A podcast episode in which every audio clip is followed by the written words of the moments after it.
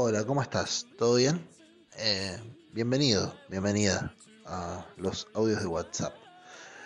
La semana pasada había hecho una pregunta eh, acerca de la temática del, capítulo o, del podcast eh, de esa semana, que, que, era acerca de si te servía para algo o si le podías dar utilidad a la tristeza, si te era un sentimiento útil.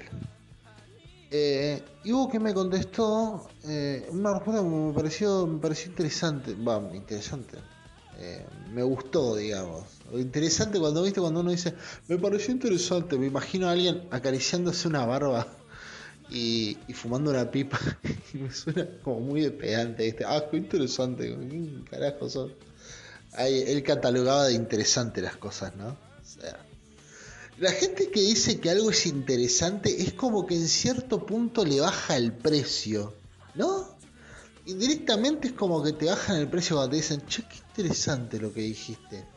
Porque no es que dicen, está bueno, me gustó, está bien, qué copado, o me sorprendiste, o qué, qué, zarpado. No, es interesante. Lo voy a analizar. Me parece que puede haber algo ahí en tu bola de mierda. Me voy a acercar a ver porque me parece que capaz que eh, tiraste un grano de chocro entre tanto sorete. Me suena choto cuando te dicen, qué interesante. No sé. Si sos de los que lo hacen y alguna vez hablas conmigo, eh, no lo hagas, por favor. Parece una mierda cuando dices, es muy interesante lo que haces. Es como que, o sea, no está bueno te, interesa, o sea, querés seguir investigando. Dale, forro. Eh, no me digas nada para eso, qué sé yo. Eh, entonces, me pareció que estaba peor a lo que decía. Ahí está, me gustó, me gustó lo que decía. Eh, que, hablaba de que utilizaba la tristeza para, para, para repensarse, para destruirse, para construirse. En términos de hoy hablaríamos de deconstruirse a sí misma. O sea que eh, era como que a través de, ese sentimiento eh, encontraba la, forma de, rearmarse eh, constantemente. Era como, como, una especie de filtro por el cual pasaba su persona todo el tiempo. y me parece que es recontra no válido, porque cuando uno dice válido también me suena como, bueno, vale también. No, no, me parece que es recontra eh, valioso lo que, lo que dice, porque, mm, porque sí, porque me parece que, que justamente es una de las grandes funciones. No vive sino en una euforia y en una vorágine, en un vértigo. La tristeza tiene una ventaja sobre el resto de los sentimientos, que es un sentimiento muy muy quieto, ¿viste? Está ahí, no, no, no, no hace mucho barullo, mucho quilombo. Entonces, al estar, al estar aplacado, al ser, al ser mm, un sentimiento pacífico en ese sentido, eh, pacífico en el sentido de que no, no, anda con constante movimiento, no es cinético, al ser así, eh, ¿cómo se llama?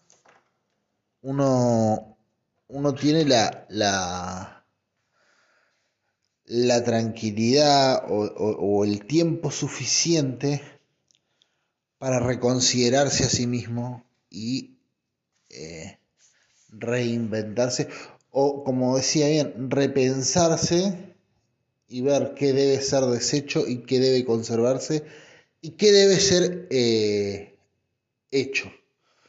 Así que eso, como epílogo final e inesperado del capítulo de ayer, del otro día, eh, esto.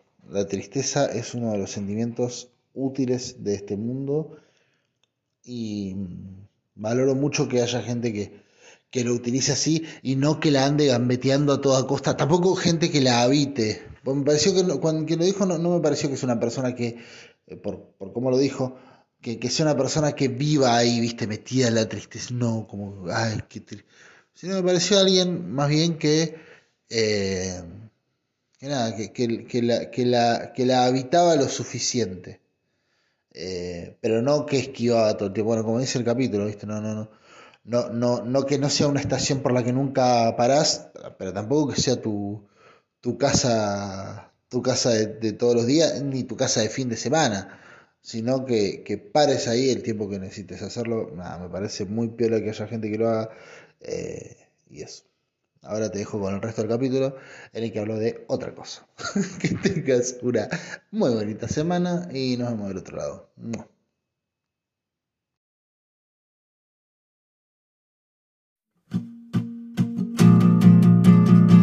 Del espacio le llegó algo muy especial y lo atrapó y todos sus secretos él sabrá. Con superpoderes él cambió y ahora es Ben 10. Si lo ves, prepárate, pues te sorprenderá. En extraterrestre él se convertirá. Y en un segundo en su forma cambiará. Es Ben 10. Cualquier caso resolverá. Vence al mal en cualquier lugar. El miedo nunca lo detendrá. Y de los rufianes él nos salvará. Es Ben 10.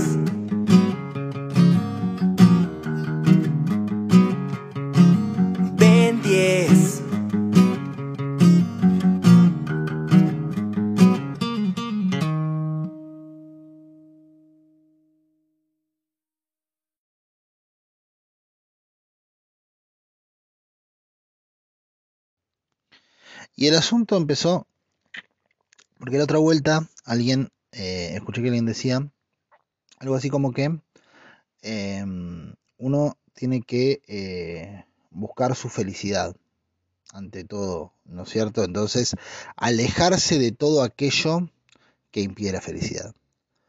Yo hace un par de podcasts atrás había dicho que em, no creo, no, no, creo en eso de em, venimos al mundo a ser felices. Ese tipo de, de, afirmaciones.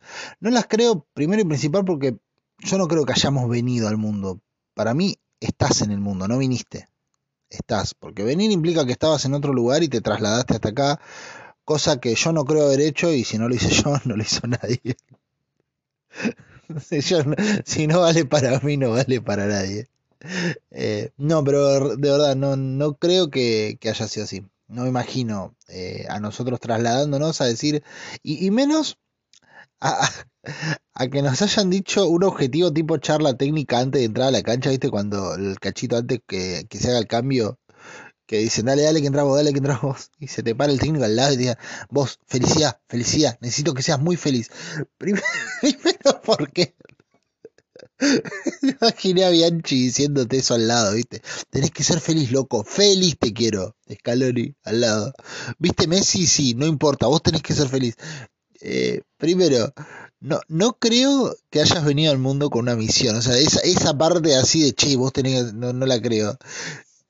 Y, y ponerle que fuera así, dudo mucho que, que el tipo te traiga para que cumplas con tus deseos. O sea, que si venís con una misión, necesariamente debería implicar a alguien más que a vos. O sea, no puede ser que tu misión fuera, no, mira, eh, mi misión es estar bien. Si al lado revientan todos, yo tengo que estar bien. Esa es mi misión, mi tarea acá. Soldado, ¿cuál es su misión? Estar en la maca paraguaya, señor. Descanse, eso estoy haciendo, señor. Eh, y te seguís amacando. No me lo imagino, no, no, no la, no la... Perdón, perdón si les cago un poco la, la, utopía a un montón de personas. Igual no se las cago porque escuchan y creen que estoy equivocado. Pero, perdón si esto atenta contra su felicidad y contra su misión de ser felices. Pero la realidad es que para mí no, boludo. O sea, Estás haciendo lo que te, lo que se te canta la chota y te cagás en el resto de la gente porque te cagás en el resto de la gente, no porque te mandaron acá a ser feliz, ¿viste? No, mirá, yo a me gustaría ayudarte y, me encantaría, de verdad, de verdad, eh, te juro que me parte el alma, me encantaría, me encantaría darte una mano con lo que te pasa. Eh, me encantaría, me encantaría ayudarte en este momento jodido, ¿viste? Yo sé que perdiste a tu familia y, y estás muy triste y necesitas una mano y te juro que me encantaría ser yo esa persona. Eh, de verdad, eh, te tendería una mano de todo corazón. pero vos sabés que me, me, saca un poco del eje. Un toque me saca del eje y el otro día ya me mandaron un, un correo cagándome a pedo porque, porque no estaba siendo feliz y, y nada, mi misión es ser feliz, ¿viste? Entonces yo te ayudaría, de corazón, de corazón, Carlos, me quedaría con vos ahora, acompañarte, sé que estás con un ataque de ansiedad y todo, pero, pero nada, yo, mi misión es ser feliz, boludo, y no puedo. Quisiera, pero no puedo, disculpa. Eh, disculpa, me, me, voy que me están llamando para una fiesta que hacen en Palermo, Soho. Eh, como que no la veo, qué sé yo, a mí me suena Sanata. Perdón si, si, si, si hay gente que se siente tocada con esto, pero posta, me suena Sanata. Me suena la excusa que pones cuando no le querés prestar plata a alguien. Entonces, el tema de la de la misión, o sea, la, la operación happiness, no, no me no me cuadra mucho. Y ojo, eso que yo soy... Yo no soy ateo y no soy agnóstico. Eh, tengo una creencia bien definida. Solo que esa creencia bien definida no, no se basa en, en creer que vine a algo, sino más bien que yo voy a construir ese algo con lo que encuentre en, en este lugar. Porque en definitiva creo que tanto la misión como la felicidad existen. Vamos a partir de esa base. Hay gente que cree que la felicidad no existe. Yo creo que sí. Eh, yo creo que todas esas cosas existen y por eso han sido nombradas. Eh, tanto una misión como la felicidad y como el amor eh, tienen un lugar porque han sido han sido sentimientos que alguien logró identificar y no tuvo que ponerles nombre. Entonces creer que cosas como la felicidad o como el amor no existen porque a mí no me suceden eh, es una pavada. Porque si alguien tuvo la necesidad de ponerle un nombre a eso, eh, evidentemente, evidentemente eso estaba presente. Las cosas no tienen nombre antes de existir. Salvo algunos bebés. Em, pero... Y algunas canciones también. Yo tengo un par de... Te, te he dicho que escribo canciones, ¿no? Sí. Hay un par de canciones que las he hecho por el nombre. muy tonto de hacer una canción por el nombre, pero te juro que lo he hecho. Eh, entonces, a lo que iba.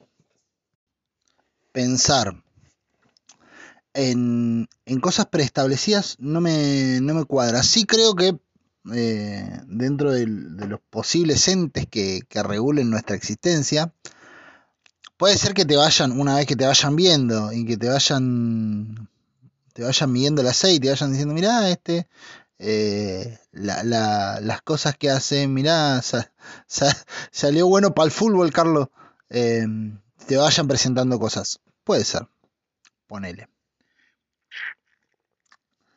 Pero, mm, yendo al, al, punto, ¿no? Em, la misión y la visión y la felicidad y todo eso se construye en, el acto y en el, y en el camino del estar y del ser. Em, por lo tanto, pour le temps, como dicen los franceses, pensar una, una existencia eh, preestablecida no me cuadra. Pero sí creo en la, en la felicidad, como te decía, y sí creo en la misión. Creo como te decía, que la misión es eso que te va atravesando en la vida. De repente, no sé, naciste en Salta, capital, eh, y tenés determinadas condiciones de vida, no sé, sos clase media baja en Salta, capital. Tenés determinadas condiciones de vida y de repente te das cuenta que tenés una facilidad tremenda para eh, hablar con la gente y para convencerla de cosas, para para, para, para generar consensos y, te das cuenta que no solo eso, sino que además te gusta y te das cuenta que, eh, puta, que toda la vida viviste vos y vivieron un montón de salteños antes de vos como el ojete, ponele. No sé cómo sea la realidad de Salta hoy, pero no me imagino que sea muy distinta a la de Río Negro. Entonces agarrás y decís, bueno, eh, nada, vamos a hacer algo para cambiar esto.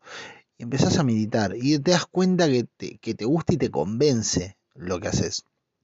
Te gusta meditar, te convence meditar, de repente vas teniendo un poco más de, notoriedad, vas siendo un referente dentro del, del, espacio político en el que estás, porque, porque, no sé, porque tus ideas son buenas, porque, porque sos un, un buen orador, porque, porque pensás de un modo particular que atrae a la gente y, te desarrollás. Y un día te postulás para concejal y terminás siendo concejal. Como concejal le resolvés problemas a la gente y, y decís, bueno, la gente está contenta con vos porque dicen, che, yo le llevo un problema al concejal Gutiérrez y, y él lo, lo, lo, resuelve y, y, trabaja por nosotros y si no lo puede resolver por lo menos da la pelea. Entonces eh, yo lo, lo, banco a Gutiérrez y como lo van cantando a Gutiérrez, un día Gutiérrez dice, che, yo me animo a la, a la, a la municipalidad.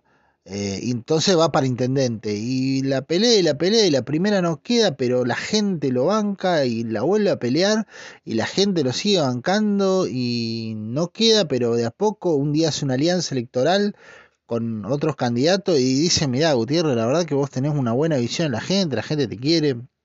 Nosotros a nivel nacional necesitamos ganar esta intendencia, ¿viste? Para, para tener aspiraciones en la provincia necesitamos necesitamos que la elección en Salta sea buena y, para poder eh, fortalecer la, elección nacional. Entonces, eh, nada, te necesitamos como intendente de la, de la provincia, de la ciudad de Salta. El tipo dice, sí, dale, y, y hace una alianza grande con otros partidos, va y gana. Con 45 años gana su primera intendencia. Esto que arrancó desde que era chiquito. Gana la intendencia y la rompe Gutiérrez. La ciudad cambia la cara, hay cloacas donde antes no había, hay cordón cuneta donde antes no había, la gente tiene agua, la gente tiene luz, los problemas de cortes de luz y de cortes de agua que había en verano se resuelven. Em, no sé, los, puesteros de, de, las, de las ferias eh, ya no tienen los quilombos que antes tenían, es más fácil hacer los trámites para, para sacar permisos para vender algo eh, al costado de los lugares turísticos, eh, no sé, el, trabajo aumenta, ¿viste? Y la, gente ya no tiene que emigrar de Salta para, para buscar un, un, laburo, sino que en su, en su ciudad encuentran la salida y dicen, che, anda para gobernador, hermano, la estás rompiendo, te quiere la gente. Y el loco va para gobernador. Y va para gobernador y de vuelta la vuelve a romper y pasa unos cuantos años en esa, eh, se instala como gobernador y, está un tiempo siendo un referente dentro de la política de su provincia, eh, fuerte, viste, muy, muy, muy querido por su gente, hasta que un día le da para presidente de la nación y se postula y en un revoleo medio raro la termina ganando y va por el país. Entonces le hacen una entrevista un día le dicen, Gutiérrez, ¿por qué empezaste en la política? Y un tipo como ese, con ese recorrido, con esa historia, te llega a decir, no, pasa que yo vine a este mundo a ser feliz.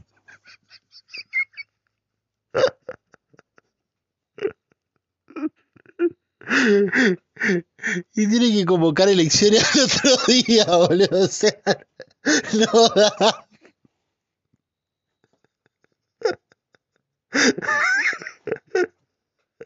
No da, boludo.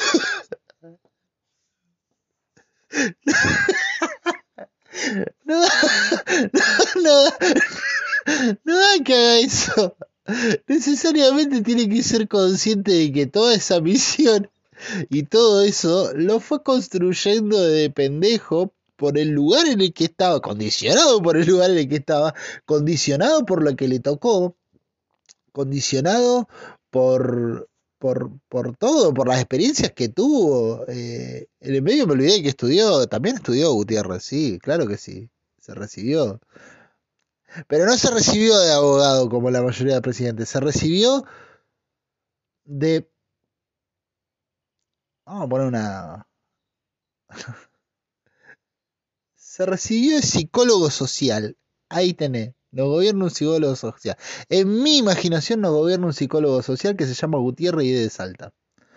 Eh, nada, eso. El, el, loco, el loco, Dios quiera que nunca nos toque un presidente que diga, no, mi, misión en este mundo es ser feliz. Eh, idea mía, para mí los dos más cercanos que tuvimos a eso fueron Macri y Menem, que, que fueron dos que, que hicieron todo para ser felices ellos, ¿viste? Como, que realmente su misión en este mundo era ser feliz. Eh, entonces, no, yo creo que es una construcción, se va dando de a poco. Fíjate que todo lo que te conté ahora, eh, y que lo podés trasladar a, no sé, un chabón que está tocando en el Gran Rex, o una persona que la está peleando para abrir su roticería. A ver, no es, no es una cuestión. Eh, porque a veces también estos discursos a veces parece que van solamente para las personas que hacen grandes cosas. O por lo menos te inspiran a, esas grandes cosas. Y las cosas las vas encontrando en el andar. Por eso te digo, viste, yo no creo que ningún ente del más allá diga, oh Carla, tu misión en este mundo será abrir una ferretería. No, boludo, o sea, va otra cosa, pero ferreteros hacen falta y gente que abre ferreterías y es feliz con eso, hay un montón. Entonces, no es que todos tienen que ser una deidad en este mundo. También podemos ser otras cosas y ser iguales de útiles y de necesarios y, y sobre todo de igual de realizados que una persona que no. Y acaba el punto fundamental de lo que quiero decir en este día. Yo creo que hay muchas formas de ser feliz.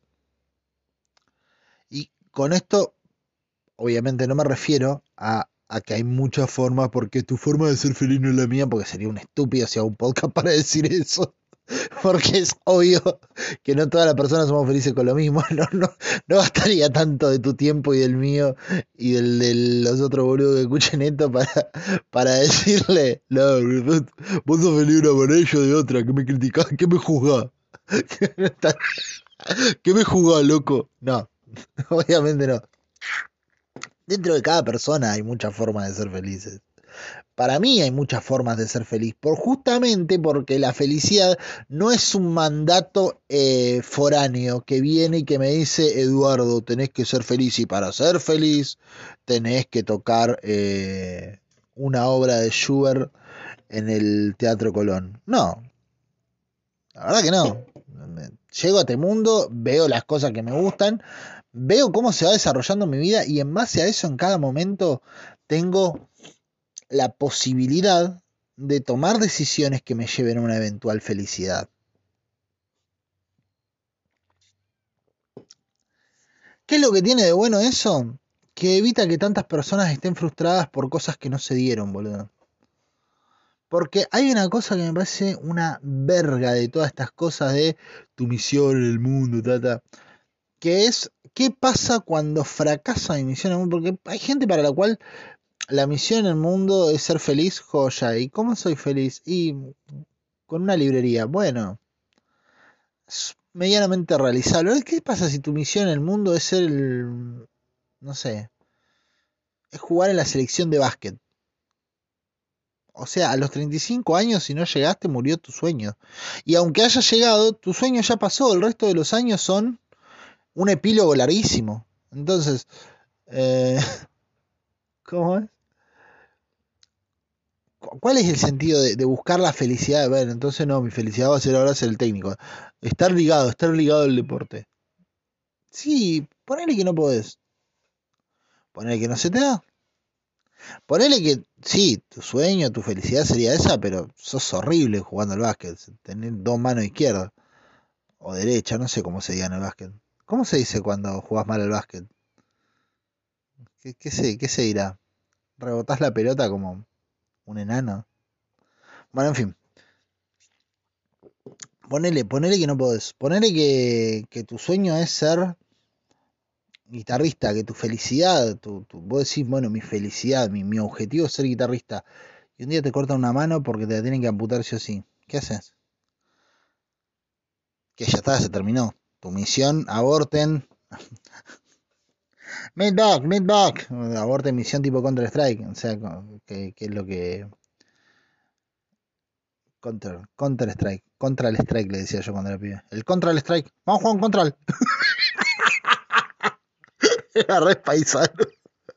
¿vos te gusta jugar el Contra Strike? Sí. Ah, no, a mí no, no le pego a nadie nunca. era re malo yo jugando el Counter. Eh, vamos a jugar un Contra. Un Contra el Strike enfant, como dicen los franceses. Em, a lo que iba con esto es que, ¿qué haces cuando pasa eso? ¿Que tu felicidad muere ahí? No. Que tu misión, que dicen, no, no, porque pasa que mi misión era ser el mejor camarógrafo del mundo y me quedé ciego. Uy, la concha de la lora, boludo. ¿Y ahora? ¿Quién va a cumplir con esa misión? Ah, listo.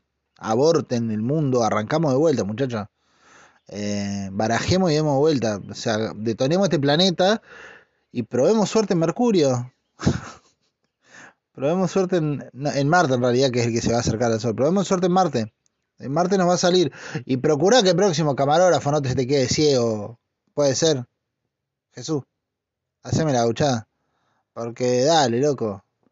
Muchos panes, muchos pescados, pero se te quedan ciegos los camarógrafos. No podés. O sea, me explico. Aparte de esa idea de que la misión es como que si vos no lo haces, eh, cagaste la espera. Si vos no lo haces, eh, todo, todo lo que debía darse en el mundo eh, fracasó. Porque la misión está para ser completada. ¿Qué pasa si no la completa la misión? O sea, si, no, si no completa la misión, ¿qué, qué, qué pasa con eso? Eh, tenemos que explotar el planeta y dar de vuelta. O sea, ¿nos viene saliendo todo bien desde que arrancó el planeta, básicamente? ¿Todo nos viene saliendo bien? ¿Cómo sería el, chiste con eso? Eh, no, obviamente seguro que es la misión para mejorar el mundo y las cagadas que vinieron, etcétera. Pero ¿qué, por qué tu vida es una... ¿Por qué tu vida deberías contarla de esa manera? ¿Y por qué siempre tu misión incluye tu felicidad? ¿No? Eh, o sea, y eso te lleva a pensar, ¿realmente soy feliz con lo que creo que soy feliz? ¿O me implantaron la idea de que debo ser feliz con esto? Porque eh, necesito cumplir esta misión. Entonces yo creo que soy feliz nadando, pero no, en realidad necesitaban un nadador para las Olimpiadas. Pero yo a mí no me hace feliz nadar. Es más o menos como cuando te dicen esa gente.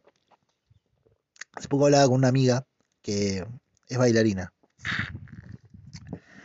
y hace cosas increíbles. Eh, no solo con la danza, sino con su cuerpo en general. O sea, hace elongación, hace, bueno, danza y, trabaja el cuerpo de una manera tremenda. Yo lo, tomo mucho así siempre, porque más allá de lo que hace dentro de la danza, hay un, hay un laburo de conciencia corporal tremenda en esa, tremendo en esa mina.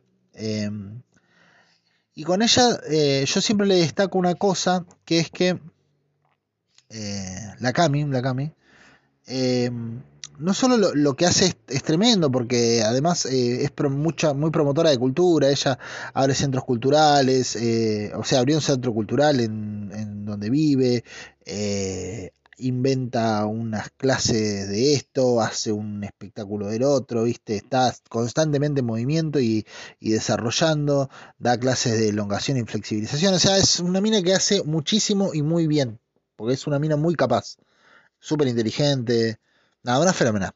Eh, y esto es lo más sorprendente para mí de ella, que es lo siguiente, cuando yo la conocí, pues yo la conocí cuando ella tenía 18, 19 años y yo tenía 21, eh, ponele. Una cosa así. Nos conocimos militando en la facultad. Ella empezaba en la misma facultad que yo, en Bellas Artes. Yo estaba en Bellas Artes y ella también. Y, por la militancia ella se venía a Buenos Aires y a estudiar a La Plata y, yo estaba militando ahí y bueno, cayó en la misma facu que yo, pegamos buena onda y nos terminamos siendo amigos. Eh, eventualmente los dos dejamos de militar, pero la amistad eh, continuó, porque es una capa. Y mm, dentro de esas cosas, eh, la loca estudia, se vino a estudiar pintura. Se vino a estudiar artes plásticas. No sé si pintura, eh, o cuál es de las, de, las, de las ramas de las artes plásticas, pero vino a estudiar artes plásticas, capaz que profesorado, no me acuerdo. Em, y cuando empezó en la facultad fue todo un asunto porque eh, los profesores estaban fascinados con, con ella. Yo veía las cosas que hacía para la facultad y eran eh, tremendas. Y, era constantemente cuando estábamos hablando decía, ah, no, estoy recontenta porque la profe me relogió, ¿viste? Y el otro día, y estoy recontenta porque la profe me puso de ejemplo. Y no, recontenta, me sacó un día en el parcial. Y eran todo, era una máquina de hacer las cosas bien. era fabuloso, muchísima capacidad para la, para la pintura.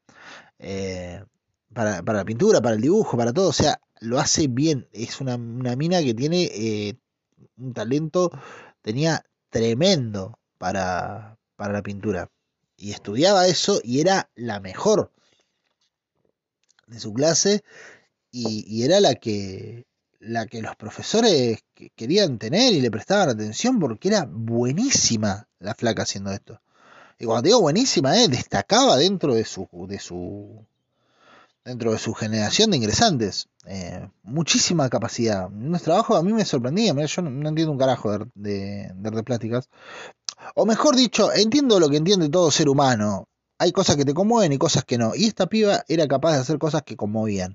Aunque eh, esté más acostumbrado a conmoverme por, por, la, por, por el oído o, por el movimiento, eh, o por cosas un poco más explícitas, eh, ella con su, con su arte lograba conmover cosas en mí. Me, lo, me lograba, lograba que fuera emocionante. Y eso me parece que termina definiendo el talento real de cualquier persona eh, que, hace una, alguna obra artística. En definitiva, siempre se, se, para mí, siempre se divide en eso, conmueve o no conmueve. Eh, y hay gente que tiene la capacidad de conmover a mayorías y, y creo que ahí se termina de definir qué, qué lugar le doy a un artista. Puede ser excelente técnicamente y no moverme un pelo y no moverle un pelo a nadie y yo te voy a decir, sí, qué sé yo, no sé si es buen artista, por ahí es buen guitarrista, por ahí tiene la capacidad de pulsar las, las cuerdas eh, de una manera correcta técnicamente y, con la precisión con la que nadie lo logra. Pero aquel que es un, bagre al lado de este tocando, eh, logra hacer algo que a mí me conmueve. De algún modo esa persona logra que yo sienta algo con la música, con el mismo tema. Entonces, eh, a mi criterio, el mejor músico, el mejor artista de los dos va a ser el, el cuatro de copas. Esta piba no solo tenía la riqueza conmoviril, la, la, la, la capacidad de, de, conmover y de, y y de emocionarme con, con lo que hacía. Emocionaba, no estoy hablando de que me largaba a llorar cada vez que veía un cuadro de ella, sino que eh, me, llegaba, el mensaje llegaba, me era claro, yo veía algo y, me producía algo, eso que estaba viendo. No solo tenía esa capacidad, sino que además tenía la riqueza técnica, tremenda. Eh, y, y, no lo digo tanto por lo que veía yo, que eso ya era un montón, sino que lo digo también por, por lo que decían quienes estaban a su lado y, conocían de riqueza técnica y de calidad y de, y de buen de buen manejo de, del, del pincel o de los elementos de trabajo. Sin embargo, esta flaca en tercer, cuarto año de la carrera más o menos, dice, che, a mí me gusta la danza, a mí me gusta bailar. En todos estos años yo sabía que había bailado en su momento. O sea, sabía que había estudiado eh, salsa en su momento y que la hermana mayor eh, era profe de ballroom y de, y de, salsa, creo. O sea, ahí la queda calambre también la hermana, más grande. Eh, y cuando salíamos a, a, algún lado, los fines de semana, todos bailábamos, nos cagábamos de risa, la pasábamos 10 y, y era muy divertido bailar con ella porque bailaba muy bien. Eh, aparte es una persona muy alegre para bailar. Eh, tiene también que es, amiga mía, entonces uno por ahí la recomienda como con más ganas. Pero aunque no la conociera, sí diría una cosa que es que, así como te decía que hay gente que, que puede tocar la guitarra técnicamente muy bien y no conmover, hay gente que puede bailar muy bien y no producirte nada, y hay gente que puede bailar bien, mal como sea, y producirte un montón. ¿En qué va eso? En qué tanto sienta la persona que lo que hace y qué tanto eh, te pueda transmitir. Y esta piba transmite mucha alegría cuando baila. Muchísima. Transmite la alegría del movimiento, transmite la, intensidad eh, que está sintiendo. En, como, es como que entiende de dónde viene lo que está haciendo y lo, y lo traslada. Y es impresionante. Pero en ese entonces yo no lo sabía todo eso. Y quienes la conocíamos, eh, y principalmente gente de la facultad y demás, no teníamos ni idea. Por ahí los padres, que creo que los padres no estaban muy de acuerdo tampoco, eh, y la hermana o alguien que lo hubiera conocido más de ese ámbito lo sabía, pero no, no teníamos tan claro esto. Y, y esta flaca eh, dice, dejo la carrera. Dejo la carrera, me voy a dedicar a, bailar. Me voy a dedicar a bailar porque eso es lo que me hace feliz. Y ahí me acuerdo de, algo que, en su momento he hablado alguna vez y he dicho en, algún otro podcast, que es esta cosa de em, uno no le debe a nadie sus talentos o sus capacidades. Quiero decir, y por eso pienso en esta piba, en el momento eh, creo haber tenido alguna charla donde me dijo algo así como que no me acuerdo quién carajo se lo habrá dicho, pero le dijo algo así como, boluda, con el talento que vos tenés, si yo tuviera el talento que vos tenés, hacelo por mí que no tengo tu talento. Y mucha gente, eh, como amparándose en eso, ¿no? Como, como vos sos buena eh, haciendo artes plásticas, y sos excelente haciendo eso porque era una piba con excelencia para hacer esto, o es mejor dicho una piba con excelencia, no sé si habrá perdido la práctica o no, pero es una piba con excelencia en las artes plásticas, como vos sos buena haciendo artes plásticas, le debes a todas esas personas que quisieran ser eh, artistas plásticas y no pueden porque no tienen la capacidad, les debes hacerlo, por más que no sea lo que te hace feliz.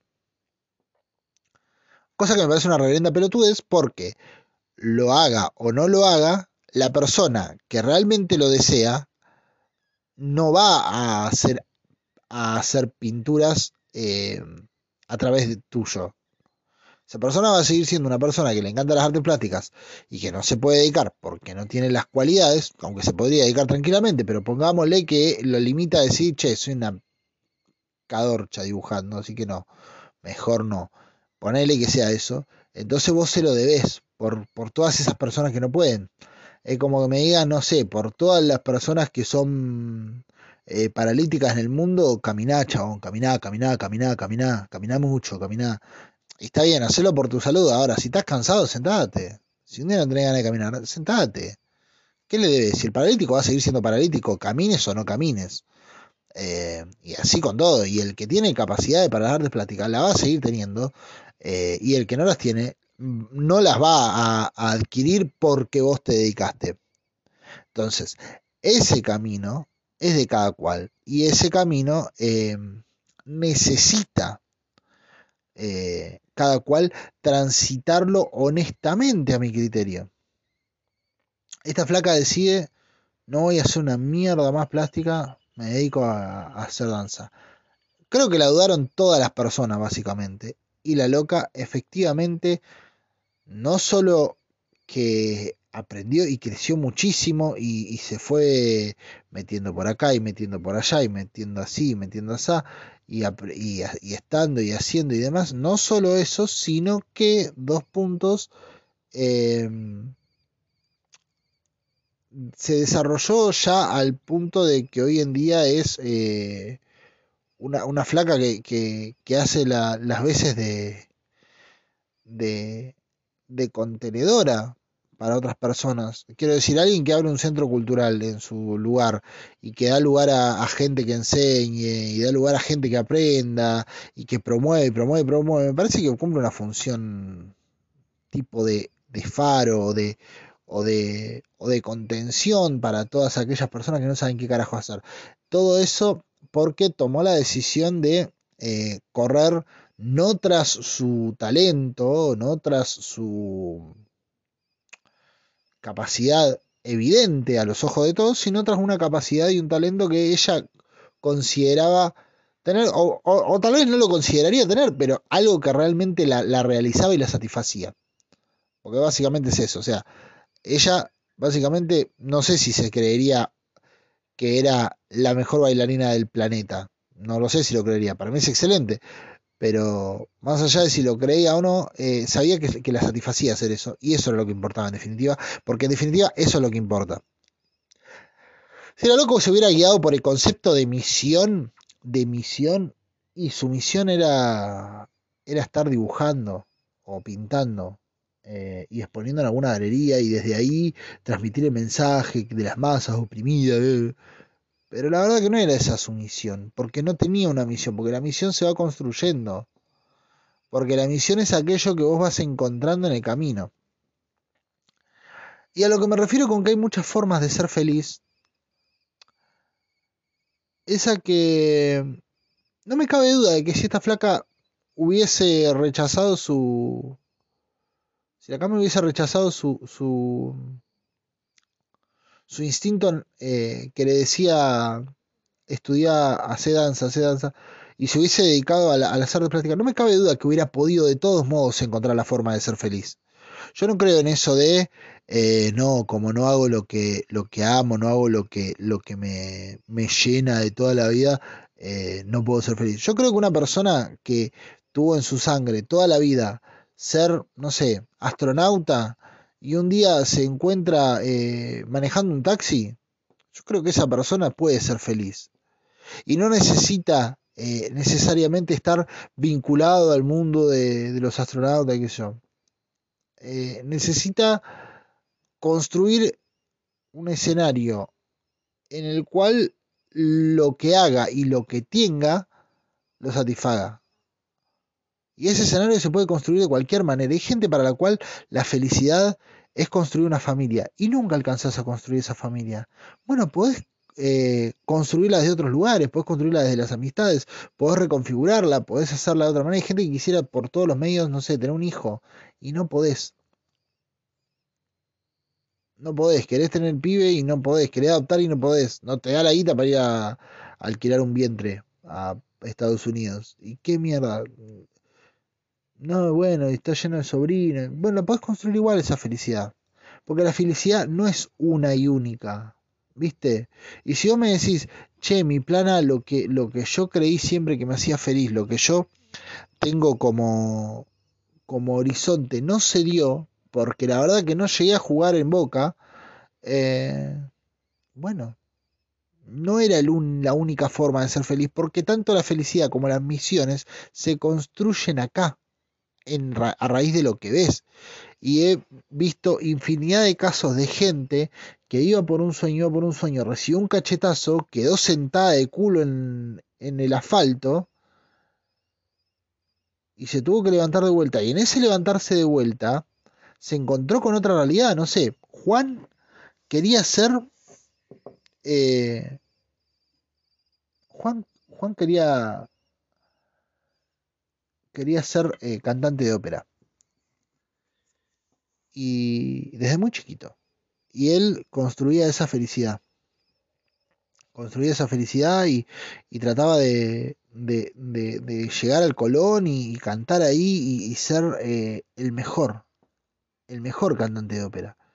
Y, la laburaba y la laburaba y, y se esforzaba y la peleaba y, e iba a clases todo el tiempo y mejoraba su voz y hacía eh, vocalizaciones todos los días, todos los días cuidaba su garganta, todos los días se entrenaba, no salía a ningún lado sin un pañuelito, eh, puta, todo el tiempo estaba atento a eso, todo el tiempo. Un día estaba yendo en auto a un a un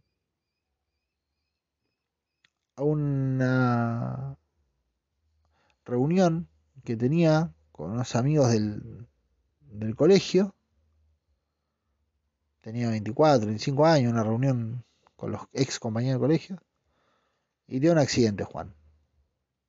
Y en ese accidente se lastima la garganta y las cuerdas vocales y pierde la voz. Ponele. No sé si sucederá. Calculo que sí y pierde la voz Y el loco ya está. ¿Qué haces? ¿Qué haces si sos músico y perdés tu instrumento? Para toda la vida, no que te roban el piano. Perdés los dedos. ¿Qué haces si sos artista callejero y, y, haces malabares en el semáforo y de repente un día te cortan una gamba? ¿Qué haces si te dedicas a la fotografía y un día te quedas ciego? ¿Qué haces ahí? Si la felicidad es una. No, pero puedo seguir vinculado. No, no puedo seguir vinculado a ningún lado. Ya está. O sea, hay veces que, hay veces que la vida te lleva a desvincularte de lo que, de lo que querías. Dice llanamente. ¿Qué mierda vas a hacer si tu vida la fotografía y te quedas ciego? No, y podés dar clase, qué sé yo. Eh. Boludo, te gustaba ver, ver, ver, eh, y ver cosas y, y, y, capturarlas. Ya no las podés ver, menos las vas a poder capturar. ¿Qué haces? Bueno, te digo lo que hizo Juan. Juan cuando tuvo el accidente empezó a... A ver, Juan era un pibe con muchos recursos. Y empezó a ver que, que el hospital estaba en unas condiciones de mierda. Y que los enfermos de, de su barrio, los, los, que, los que estaban atendidos en el hospital público, tenían unas condiciones de mierda. Y el loco vio que había mucha gente que necesitaba, más allá de, de, del aseo normal y todo, también necesitaba un poco de contención, ¿viste? Porque él se había sentido muy solo, muy triste, y lo conmovió lo que vio. Entonces agarra y dice, ¿sabes qué? Se va la mierda, yo me meto en el hospital. Yo me meto a ser eh, voluntario en el hospital. No sabía si se podía, se metió, lo dejaron, le dijeron, bueno, ¿qué querés hacer? Y, no sé, lavar los pisos, hablar con la gente. Quiero ayudar, quiero ayudar en algo. Seguro para algo debo servir acá. Como en un pueblo chico no había mucho que quejarse, lo dejaron. Dijeron, listo, venite, venite el lunes. Y empieza el loco el lunes. Y labura en el hospital. Y empieza a encontrar que, que, que mierda, que, que, hablar con la gente y reconfortarla, porque un día va y habla con un viejito que estaba solo, que no lo venía a ver nadie, y el tipo le hace compañía unas cuantas horas, y de repente tiene un, una relación, un vínculo con este viejo y, y pueden hablar y pueden hablar desde lo más hondo y de lo más sincero. Pocas personas son más sinceras que aquellas que, que tocan la lona, porque sienten que no tienen la necesidad de... No tienen la necesidad de mostrarle una cara a nadie, porque todas las caras que tenían se le desparramaron en el piso cuando se pegó el suelazo. Entonces, eh, poca gente más sincera hay en ese sentido, me parece. Eh, yo intento recordar mucho quién he sido cuando he fallado estrepitosamente, porque, porque eso me, me, generó ciertos ataques de sinceridad eh, que la verdad que son muy sanos. Mayoritariamente son muy sanos. Cuestión es que te se pone a hablar con el viejito, ¿viste? Y, y, se da cuenta de que lo animó, de que lo hizo bien, entonces lo va a ver todos los días. Y el viejo eh, parece que progresa y algunos días avanza y otros días retrocede y un día eventualmente no da para más y el viejito muere, pero lejos de que eso sea un impedimento, el tipo reconoce y se reconoce porque antes, unos días antes el viejo le dice, mira, mi estadía acá no hubiera sido lo mismo sin vos. Entonces el tipo reconoce que más allá de que el, el viejito este viviera o, o, o, no, él había podido transformar días miserables en días mejores. No te digo excelentes, pero mejores. Y eso le parece un golazo. Y empieza a hacerlo regularmente, empieza a trabajar con chicos. Y se da cuenta que hay chicos que no soportan estar todo el día ahí, pero cuando llega él, puta, se divierten porque porque eh, están contentos, porque Juan le dice alguna gilada y, ellos se cagan de risa, entonces es menos traumático estar en un lugar con olor a lavandina todo el tiempo eh, y comer comida sin sal y, poder tomar agua de sorbitos. Es mucho más pasable eso si tenés una persona que te saca de eso con las, con las cosas que dice. Y entonces el loco empieza a decidir dedicar su vida a eso, termina estudiando enfermería, se recibe enfermero, trabaja en esto y se transforma eventualmente en el jefe de los enfermeros y construye una carrera en base a eso y su pasión termina siendo atender a la gente, termina siendo eh, darle un lugar y darle una, una, una salida emocional a personas que vienen deshechas. Se da cuenta que hay días que está buenísimo y se da cuenta que hay días que es una verga hacer eso.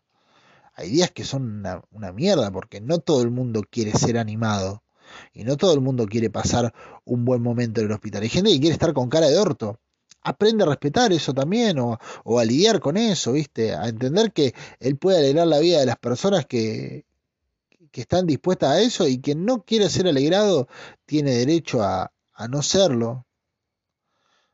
Eh, no, no te digo que es Patch Adams, no, nada, Nada que el doctor Risa le dice mi vieja. Me causa una gracia cada vez que, cada vez que, que hacen la película, que veo que está pasando la película, y mi vieja dice, ah, sí, esta es la del doctor Risa, porque creo que hicieron un esfuerzo enorme por ponerle un, un, un nombre al, al, chabón, por decirle Patch Adams o Parche Adams.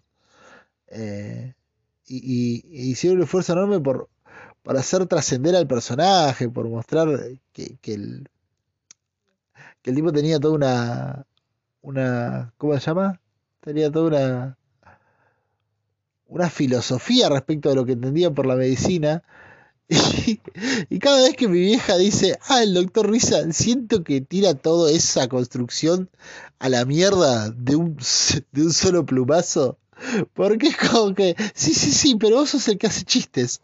O sea, por más que la película trate de transmitir un mensaje y todo, la loca se queda con que era el doctor Este es el pelotudo que cuenta el chiste en el hospital, ¿viste?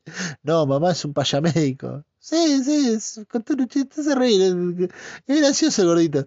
¿Cómo, que te la rebaja de una vez? Ay, Dios, los hijos son maravillosos en ese sentido. Los quiero tanto por eso. Pero pongámosle que este loco hace esto, sea más o menos exitoso, encuentra algo que le hace bien. Porque la felicidad no es una.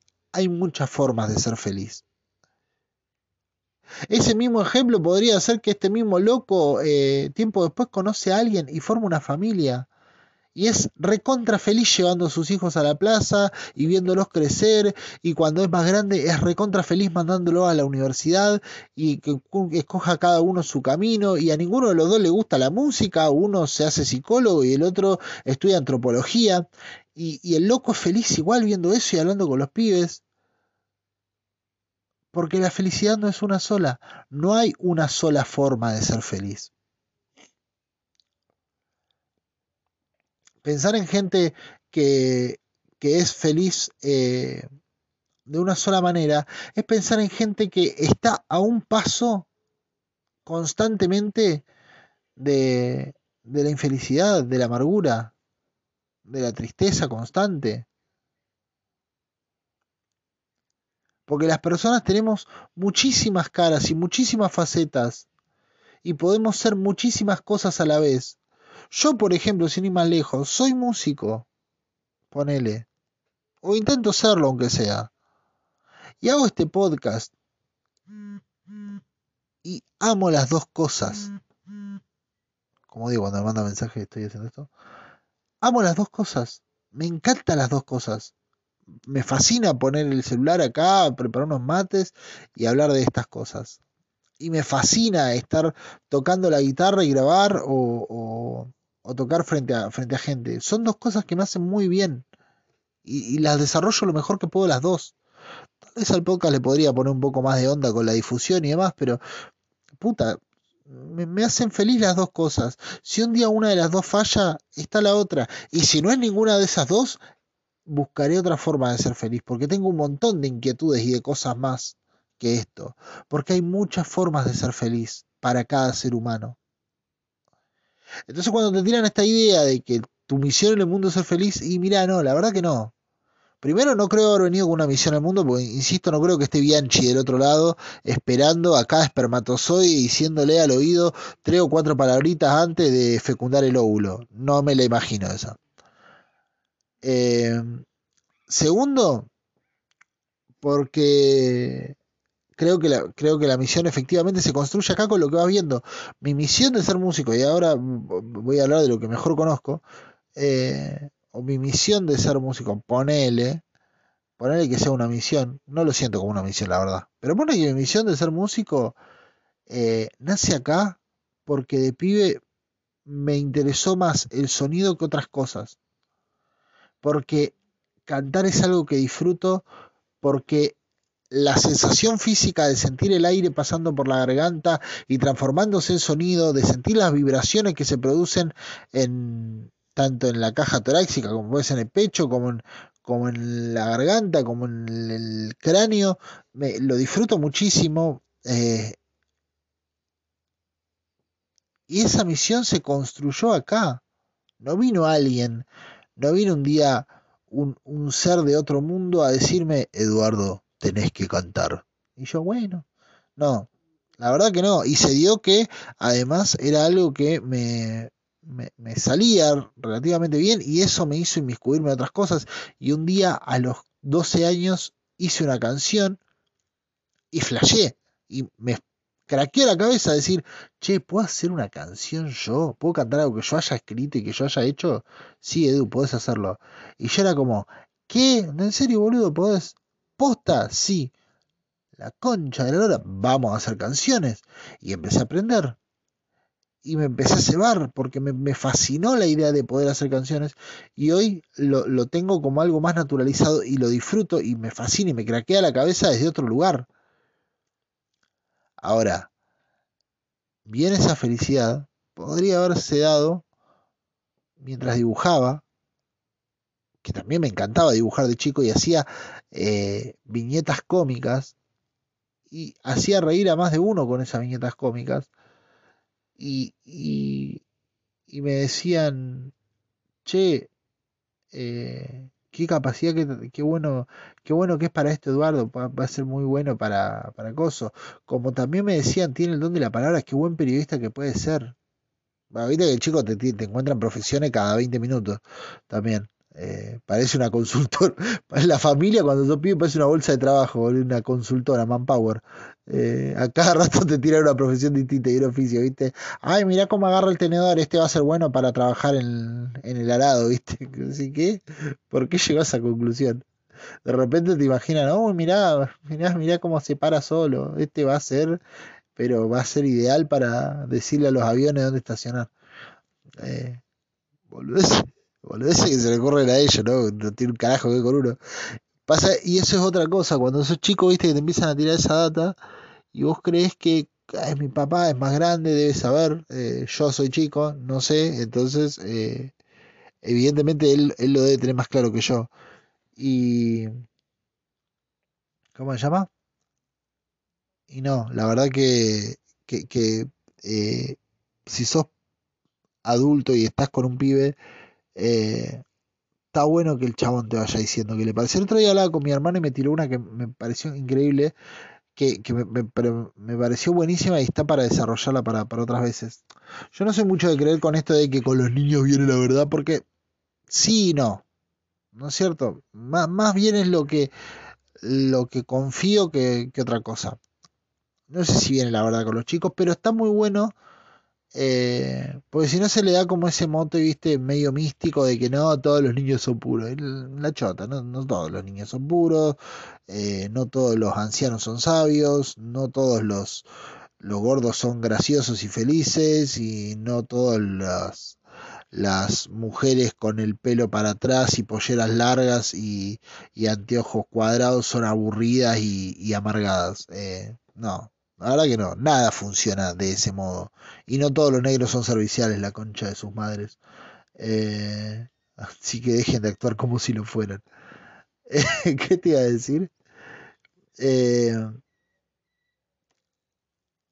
la cuestión es que me dice mi hermano una cosa que me pareció fabulosa. Me dice, Eh, yo hago mucho esto con Elena. Elena es mi, mi sobrina más chiquita. Dice, cuando me pregunta algo, eh, ¿por qué? Dice, eh, habitualmente trato de, hacerme el, espacio para preguntarle, ¿cómo crees vos que debería ser? Por ejemplo, dice que la otra vuelta decía que iban andando en el auto y la chabona le dice, che, qué aburrido hacerlo de las de hacer placas para, los autos, ¿no? las patentes. Qué aburrido hacer las patentes, porque tenés que estar una por una y fijarte que no coinciden y qué sé yo.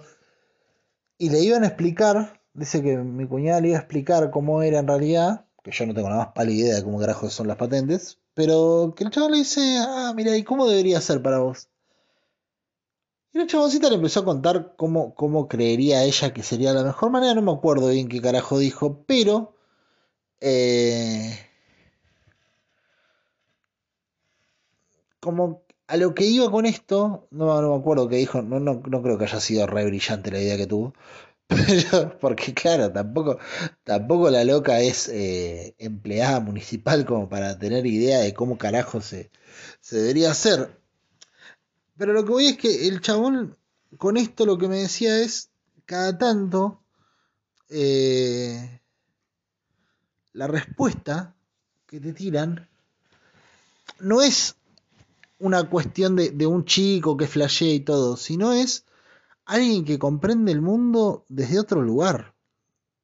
Porque ¿Te acordás que yo te bueno, no sé si te acordás, porque capaz que lo escuchaste recién ahora por primera vez el podcast, pero en uno de los primeros podcasts yo hablaba de, esto de confiar en, el nene que fuimos, eh, confiar en el niño, confiar en el, en el adolescente, porque éramos eh, personas que cuestionaban un mundo que veían que estaba como el orto, entonces lo cuestionábamos y tratábamos de sacar lo mejor posible de ese mundo. Cosa que me parece bastante lógica, teniendo en cuenta de que nadie podría decir en su sano juicio que el mundo es una maravilla. La verdad que como están las cosas organizadas en este planeta, podríamos decir que está todo más bien como el ojete. Entonces, eh, lo que planteaba eh, yo es que cuando uno es chico y empieza a cuestionarse el mundo, eh, lo que hace rápidamente el adulto, y lo que hacemos nosotros incluso con los pibes, es agarrar y decirle, no, no, no, no, las cosas tienen que ser acá, y lo vas como encarrilando el pendejo, diciéndole, no, no, esto se maneja así, y vos decís, ¿para qué carajo lo adecuás al pibe a que sea así, si así como están las cosas y si como está haciendo todo, está como el ojete? capaz que esto que dice el pibe, que se imagina otra cosa, porque claro, él está experimentando el mundo recién, él recién está haciéndose una idea de cómo carajo sea esto, y se le pueden ocurrir mil cosas distintas, y muchas de esas mil cosas distintas pueden estar buenísimas si solamente le das el desarrollo. Entonces, eh, por ahí, por ahí, mejor actitud es esto de mi hermano, de cuando el chabón cita le va a decir, che, ¿y por qué tal cosa? Preguntarle, ¿a vos cómo te parece que debería ser? Porque a veces la pregunta, el por qué, no tiene tanto que ver como un, eh, che, no sé, no sé cómo hacerlo, sino tiene que ver con un, eh, no lo estarían haciendo como el culo, porque a mí me parece más fácil así, así, así. Eh, entonces, un poquito de changüe a los pibes no está mal darles. ¿No? Digo, como generación tenemos esa idea pelotuda de, de que los tenemos que llevar, educar, qué sé yo. Y cuando yo me, me quiero dar eh, a la tarea de, de, pensar el mundo eh, como está y justificarlo, no puedo, porque es una mierda, porque hay un montón de gente que queda por fuera, porque tenemos un montón de, de, de obligaciones ridículas que cumplir como seres humanos todo el tiempo, porque vivimos bajo reglas estúpidas y porque no está mal. No está mal. Que, digamos, che, esto medio cualquiera, ¿por qué no lo hacemos diferente?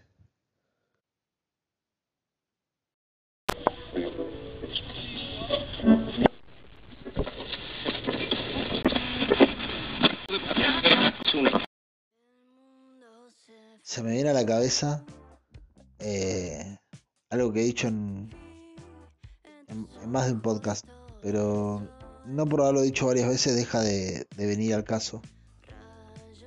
Me acuerdo cuando cuando asumió Macri como presidente al tiempo, estoy hablando al año, dos años, un día Fantino, en el programa Así Animales Sueltos, le hace una entrevista a un loco que era algo así como encargado de las escuelas públicas, no sé si de Buenos Aires o de Capital Federal, eh, algo así, me parece que de, Capital Federal, parece que era de, de ahí, de Cava. Y el loco eh, estaba, ¿cómo se llama? Eh, estaba hablando con Fantino de las dificultades para eh, ponerles orden a los chicos, para imprimirles orden y para, para que cumplan reglas, ¿no es cierto? Entonces decía, no, el problema es que los pibes se te plantan y te discuten cualquier cosa y saben discutir muy bien y son muy buenos argumentos, son todos buenos abogados, decía el loco, algo así tiraba. Y ponía un ejemplo, dice, mirá lo que me pasa, Ale, dice el chabón. El otro día me, llama una directora que tuvo un problema con un estudiante, ¿no es cierto? Eh, dice, entra el pibe, llega el pibe a la cabeza, al, al colegio, con toda la cabeza teñida de blanco, todo platinado llama la directora y dice, eh, no puedes venir a ese colegio, anda, anda a tu casa, eh, sacate la pintura del pelo, decorate, no sé, hace algo y, y volver, porque así no podés eh, venir a clases. Entonces el pibe a la, profesora le dice, ¿y por qué no puedo? Y le dice, no, porque los estudiantes no, tienen permitido andar con la cabeza pintada. Dice, pero Claudia se hizo los claritos. Y, dice que la, la, directora se queda como sin argumento. Dice, claro, si Claudia se hizo los claritos, ¿por qué él no va a poder pintarse la cabeza? Y ahí le tengo que explicar que no es lo mismo los claritos que hacerse la cabeza, pintarse toda la cabeza y demás. Y lo tuvo que llamar al loco o, lo llama al, tipo en su momento, se lo cuenta como un tema de cómo... No, no es que lo tuvo que llamar, no, no, no es que... Inspector, inspector, tenemos un problema y un chico que no se quiere, no se quiere lavar el pelo. No, sino que en un momento, en alguna reunión o algo de eso, la chabona plantea este caso como un, un ejemplo eh, de, de, lo que les pasaba a veces a la hora de tener que hablar con los alumnos y poner eh, determinados reglamentos. Entonces el tipo lo tomaba como, bueno, los pibes hoy son muy buenos argumentando, entonces cuesta ponerles las reglas. Casi como diciendo, los padres deberían enseñar a los pibes a hacer caso. Lo que en ningún momento el tipo se cuestionaba es que la regla era una pelotudez. Porque el problema no tiene tanto que ver con eh, si la regla el pibe la cumple, si sabe discutir o no sabe discutir, si es bueno argumentando o no es bueno argumentando, sino con que el pibe realmente, eh, al igual que, que todos los que tengan dos dedos de frente, se da cuenta de que su proceso de aprendizaje en ningún momento se va interrumpido por el color de su pelo. Y que si vos a la escuela vas a desarrollar un proceso de aprendizaje y a, y a desarrollarte como individuo, ponerle que, que, que cuando les conviene la escuela tiene un, un rol formativo en el cual te estás formando como individuo de una sociedad y demás. ¿Qué es una sociedad con gente que no se tenía el pelo? ¿Es una sociedad con gente con el cabello de color natural? ¿Es una sociedad sin albinos? ¿Cómo es la sociedad en la cual una persona no se puede tener el pelo blanco cuando se le cante? Y el problema con estas reglas pelotudas es que hay reglas que no lo son pero se meten todas en la misma bolsa, porque cuando uno en general hace una distinción o piensa en, una escuela, ¿no es cierto? Por ejemplo, eh, y yo me acuerdo de haber sido pibe y haber pensado en mi escuela y decir, che, qué reglas pelotudas que tiene, son todos unos idiotas, no saben pensar, eh, como si supiera pensar, ¿no? Como si, si pensar fuera algo que se sabe. Pero bueno, ponele, no, no piensan, son unos ridículos, tienen reglamentos estúpidos y la verdad que no me voy a guiar por nada de lo que me diga esta gente. El problema está en que eh, no todas las reglas de una escuela o de una institución son estúpidas. Hay reglas que parecen boludas pero son importantes. El asunto es que cuando hay reglas que son boludas, boludas, y hay gente que está encargada de eh, administrar, de llevar adelante ese lugar y se gasta su tiempo defendiendo a rajatabla reglas pelotudas por sobre reglas más importantes, porque seguramente en medio de ese colegio había un montón de conflictos mucho más graves que un pibe con la cabeza tenía. Pero cuando la preocupación pasa por lugares tan pelotudos, obviamente lo, lo lógico es que el pibe o la piba salga de ahí diciendo, che, es todo una mierda. ¿Por qué habría de seguir las reglas? Y esto me lleva a la noticia que vi el otro día. Una profesora eh, vio que un estudiante le entregó un trabajo de la escuela hecho en lenguaje inclusivo. Le puso un 1 y como, como recuperatorio le dio como tarea hacer eh, una hacer un trabajo en lenguaje de señas para que vea lo que verdaderamente es la inclusión. Y había gente diciendo, esta es una señora profesora, cosa que me permito dudar porque eh, para que sea una señora profesora, eh, para mí tiene que, tener la capacidad de cambiar algo de la vida o de, llegar de algún modo a, a, sus estudiantes, tiene que lograr que entiendan los conceptos, tiene que lograr que se desarrollen. Y yo eso no digo que no lo tenga, digo que no lo sé. Pero además de eso, no me parece una señora profesora, porque me parece una persona lo suficientemente eh, ridícula como para estar profundamente preocupada porque un pibe escriba con la X o con la E o con el arroba o con lo que mierda sea y no por lo que realmente dice el contenido. Una persona que ve un trabajo en lenguaje inclusivo y lo desaprueba por eso,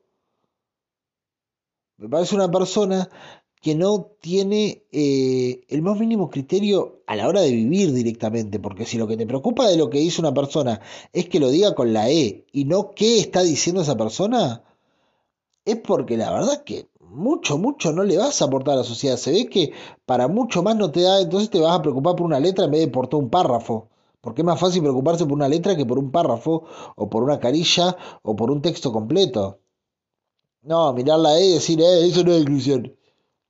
Dale, boludo, le estás discutiendo posta, es un pibe, y te crees un capo porque le, le ejerces un poder eh, irrevocable, porque pobre pibe, no, bueno, no sé si pobre pibe, pero eh, los pibes no, no tienen una cómo contrarrestar el poder de un docente en ese sentido. O sea, si el chabón te desaprueba y te mandas el trabajo de vuelta, cagaste, no hay tu tía ahí. Ahora, el pibe encuentra que es una forma válida de expresarse. Y yo te creo que no te, no te represente, ¿eh? Te lo entiendo. Te digo, bien, eh, no te representa. Joya. Ahora, por eso tenés que ir a cercenarle al pibe su expresión. ¿O vos pensás que realmente eh, esa piba o ese pibe, eh, no sé, se va de ahí pensando en qué mal que hice en hablar con la E? Yo debería hablar con lenguaje de señas en realidad. ¿Se acordaron de los mudos cuando vieron gente hablando con la E? No es que antes estaban preocupadísimos por los sordomudos, pero la gente está enfocadísima en reglas pelotudas en que no te tiñas la cabeza, en que no hables con la E, en que esto, pa, pa, pa, pa, pa. Y el mundo sigue siendo una cadorcha porque estamos enfocados en hacer cumplir reglas pelotudas, porque estamos enfocados en construir seres humanos que obedezcan lo que venga. Y yo, la verdad, si tuviera un estudiante, si fuera profesor y tengo un estudiante que me discute todo, plantearía darle la discusión a todo y no mandarlo a callar y decir el lenguaje de 6 a 6 que la inclusión si no te pongo un cero. Pero bueno, qué sé yo. Hay gente para todo. Enfant, como dicen los franceses. Eh, nos vemos del otro lado. Dale. Eso. Una gota de agua de repente se cayó en la cumbre nevada de un monte. por algo insabible o quizás un fatalismo universal. Total da igual. Se quedó muy quieta sin atino y sin cuestión, sospechando un cataclismo dulce, derritiendo escarcha y socavando un cristalino desamor. Tanto mejor, lentamente comenzó a rodar, deslizando amargos copos de pasión. A tres pasos de tu andar y sintió desde la entraña de la mística montaña la caricia espeluznante que rompe el corazón. Reinició el descenso cada instante más veloz, colecciona polvos así dulces Mientras va cayendo, rueda que te rueda, crece más y más. ¿A dónde irás? Ahora el desenfreno es el regente colosal de esta enamorada incertidumbre. En una secuencia de caóticos eventos en salud de un gran alud. Sin preguntar, una razón, siente que el destino no será un final. No es muy fácil poder descifrar acertijos de futuro, laberintos de lo impuro y entre tanto despeñarse hace el conjuro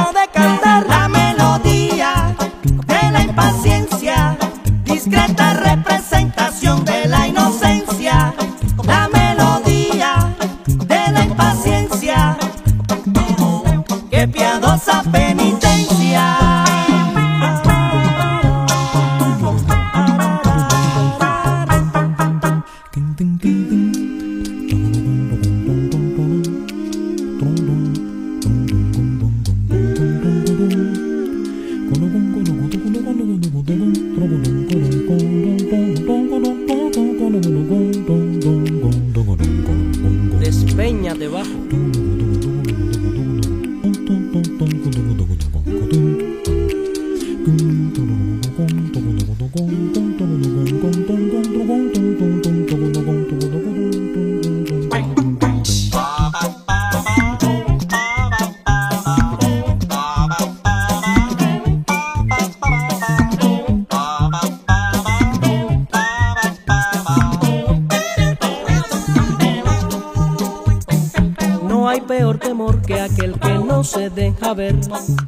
Y el amor no entiende condiciones.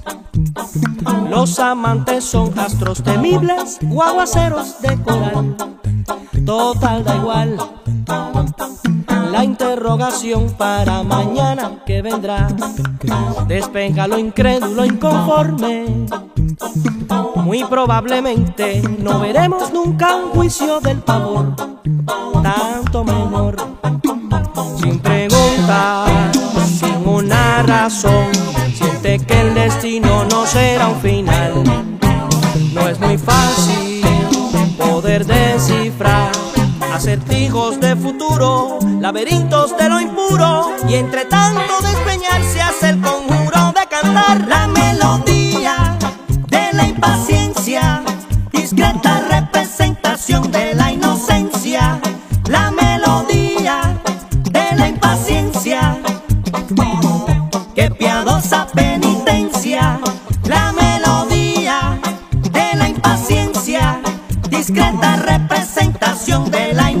impaciencia,